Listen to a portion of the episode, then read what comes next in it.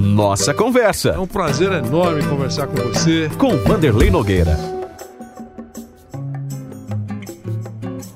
Amigos do Brasil, amigos da Jovem Pan, estamos juntos mais uma vez. No ar, mais uma edição do podcast Nossa Conversa.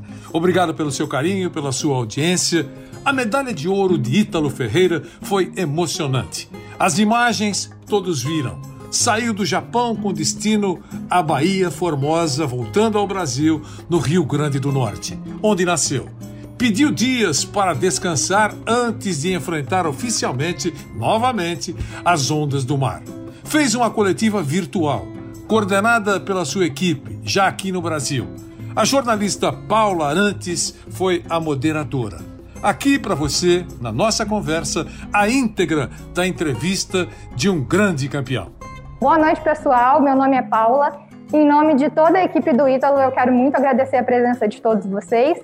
A gente pede desculpas porque a gente teve que adiantar um pouquinho é, essa coletiva virtual, mas é, o Ítalo está com a vida super corrida, quer muito voltar para Bahia Formosa para estar tá perto da família e dos amigos, então por isso a gente teve que adiantar um pouquinho.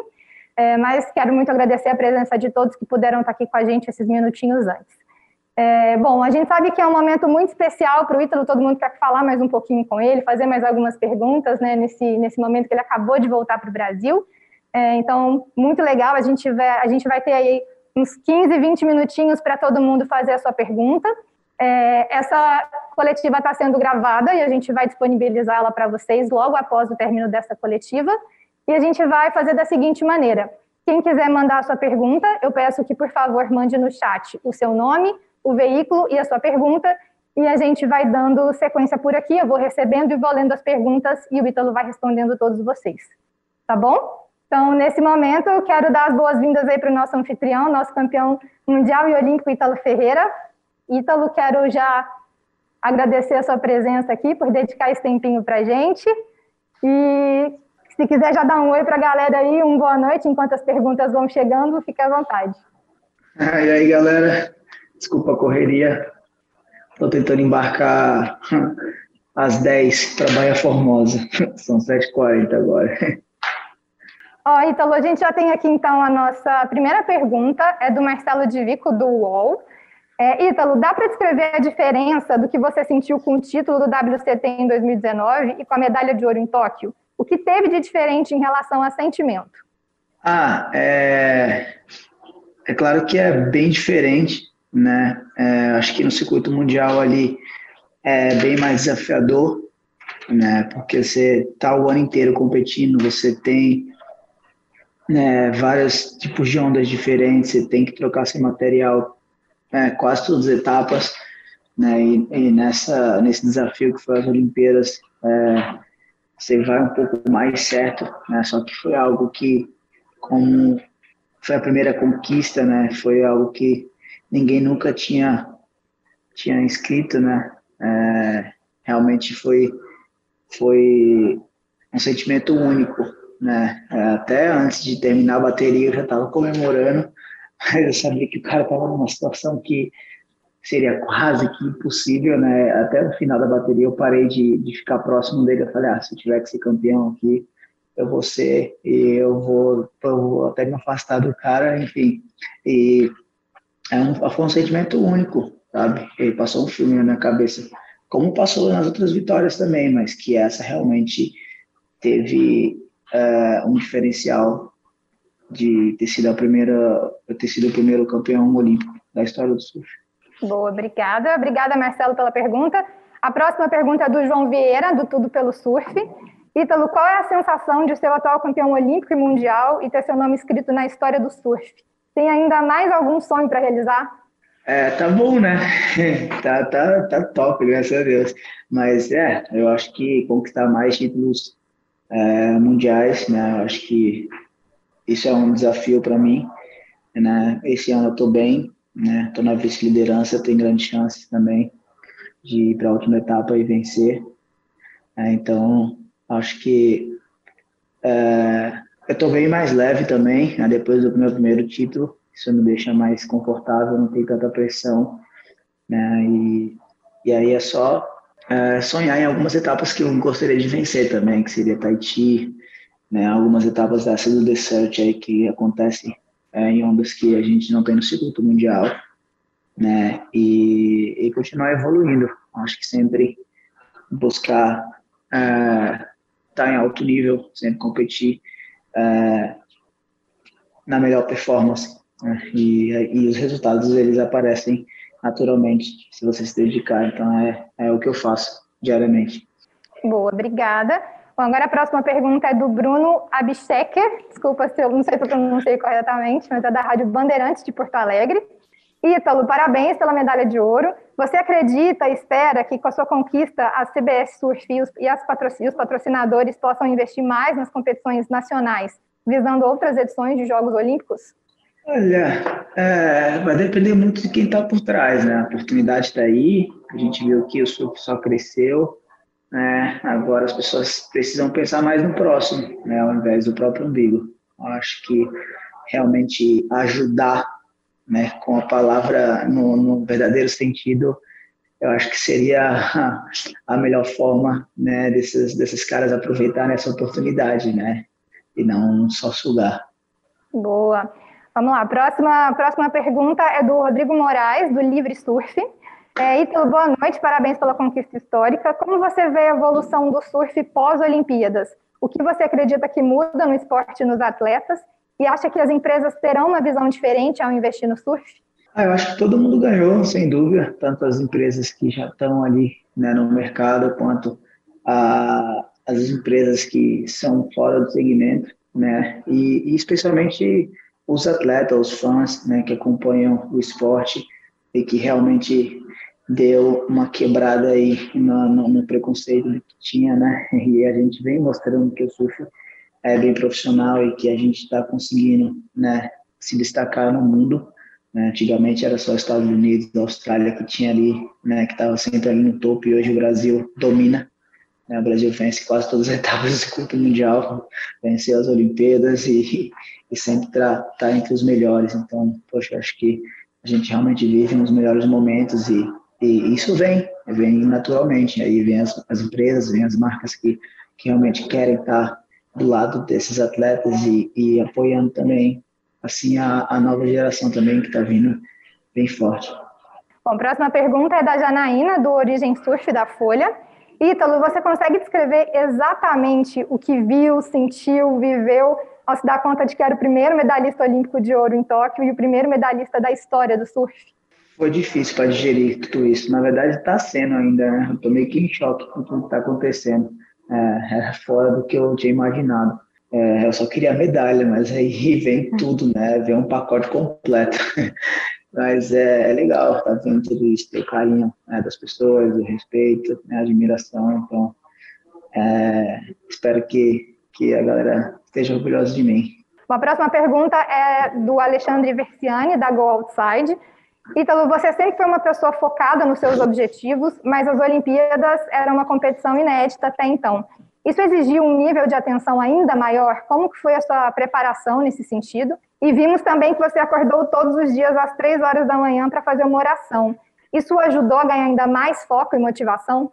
Sim, eu realmente dediquei um, um tempo extra é, para esse, esse desafio, né, que é as Olimpíadas. Né? Eu tive um tempo em casa para poder me preparar antes de embarcar para Tóquio, né? ou seja, treinei bastante a parte física, testei todas as pranchas e modelos que eu provavelmente poderia usar nas condições de mar, né? e teve ainda uma mudança durante o evento, né, que entrou o furacão, e aí é, alterou né, toda a ondulação e ficou com ondas um pouco maiores que o normal né, para o Japão, e aí, na sorte que ele veio uma pranchinha maior, assim, ele só tava com prancha pequena. E foi com essa prancha que eu fui até a final quase, né, quebrando na, na primeira onda. E eu acho que eu também é, tive que fazer, um, reduzir um pouco a minha alimentação, controlar. Assim, eu saí de 74 quilos para 90 é, 69 né? Então, poxa, eu sequei bastante, eu estava é, bem fisicamente, mentalmente, então é, o resto foi só na água, que era fazer o que eu sei fazer e que eu mais gosto de fazer. E aí, só essa última pergunta aqui, né? Que você acordou todos os dias às três horas da manhã para fazer a, uma oração. Isso te ajudou a ganhar mais foco e motivação? Sem dúvida. Aí Deus só me mostrou o caminho e eu segui. Próxima pergunta é da Tribuna do Norte, do Vicente Estevam. Ítalo, você conquistou tudo que um atleta de alto nível pode conquistar. Qual será o limite do Ítalo Ferreira já pensando no futuro? Eu não sei se eu conquistei tudo ainda. Acho que sempre tem alguma coisa a mais.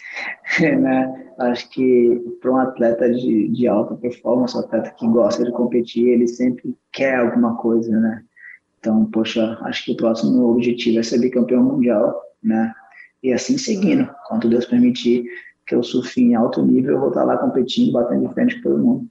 Pô, a próxima pergunta é do PH Dias, da TV Universitária do Rio Grande do Norte. Ítalo, você pretende abrir um instituto em Bahia Formosa, já que muitas crianças se inspiram em você, e se você tem ideia do tamanho do seu feito?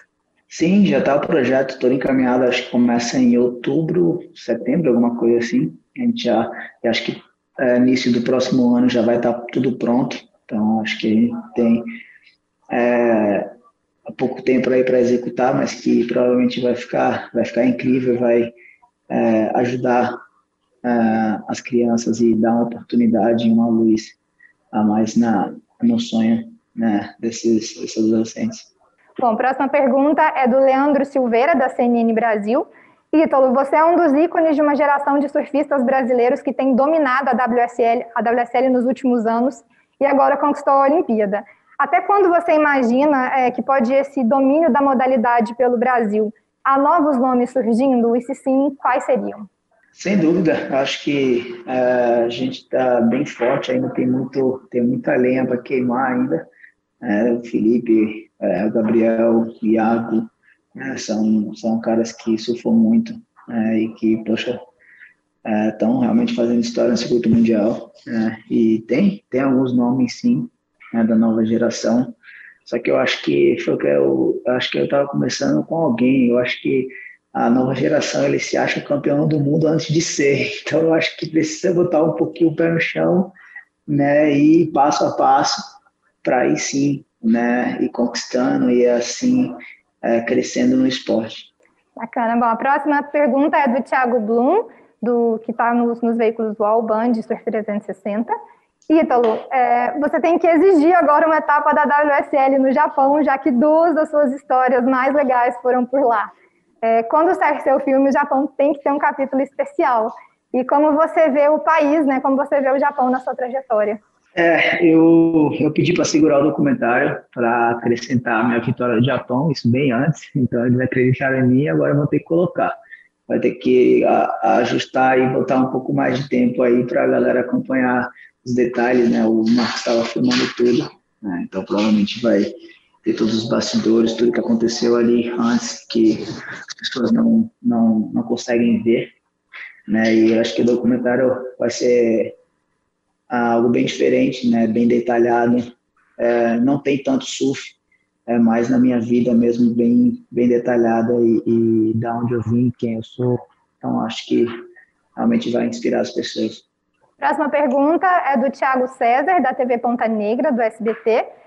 Você já consegue entender o tamanho da sua história, do, da sua história no esporte no Rio Grande do Norte? Qual é a sua visão sobre isso?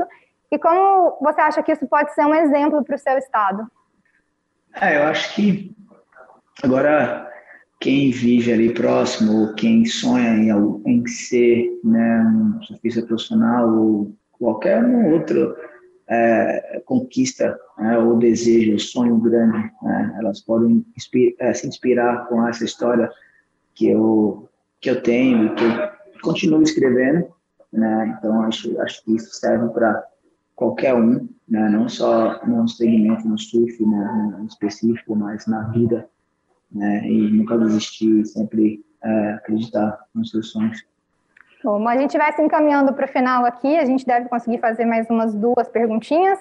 Uma delas é do Maurício Ferreira, da Rádio Band News FM, Surf 360. É, Ítalo, parabéns pela conquista. É, você, com o título mundial de 2019, já havia atingido um status de ídolo dentro do esporte. Você acha que agora esse patamar de idolatria por ter sido uma conquista olímpica, onde o público acompanhou, seja ainda maior? Sim, sem dúvida. É, acho que isso reflete nas minhas redes sociais, né, agora, que multiplicou e só está crescendo. Só que isso é muito louco. Né? Como eu falei no início, eu só queria medalha, mas aí o resto venho o pacote completo. Mas é legal, eu tento, tento ser o mais carente possível com as pessoas e respeitar todos e, e aproveitar o momento também, né? Porque passa rápido. Bom, bom para a gente encerrar aqui, a última pergunta é do Ivan Moré. Ítalo, você é o orgulho de um país e fez o país do futebol se transformar no país do surf. Teve algum momento na final que você sentiu alguma, alguma pressão mental muito forte? E se sim, como lidou com ela? E o que passa na mente de um grande campeão como você? Ah, sem dúvida. Acho que o surf colocou o seu pezinho ali também no topo, né? É. Todo mundo, na verdade, é fã do futebol, né? Mas hoje, realmente, as pessoas estão admirando mais e, e, e seguindo, acredito que vai acompanhar mais o surf, né? Pela história que foi escrita, pela, pelos atletas que estavam lá presentes, né? E todo mundo fez história nesse evento. Né? Então, acho que é algo grande não só para os atletas que estavam lá, mas sim para o esporte, para todo mundo que viveu isso e que assistiu. Né? Eu acompanhei alguns outros esportes né, e ficava quase quebrei a mesa para que os outros atletas conseguissem o ouro. Né? E quando foi a minha vez, eu falei, ah, agora eu tenho que aproveitar esse momento e eu pegar o ouro para mim agora. Isso foi o que eu fiz. Pô, essa, essa questão da pressão mental, então você sentiu alguma pressão, assim? Muito está se falando nessa questão da saúde mental dos atletas, né? Como foi para você?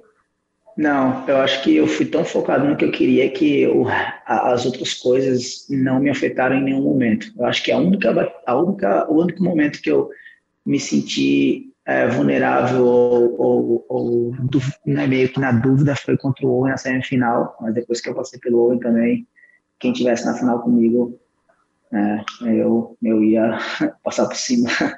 Tá ótimo, então.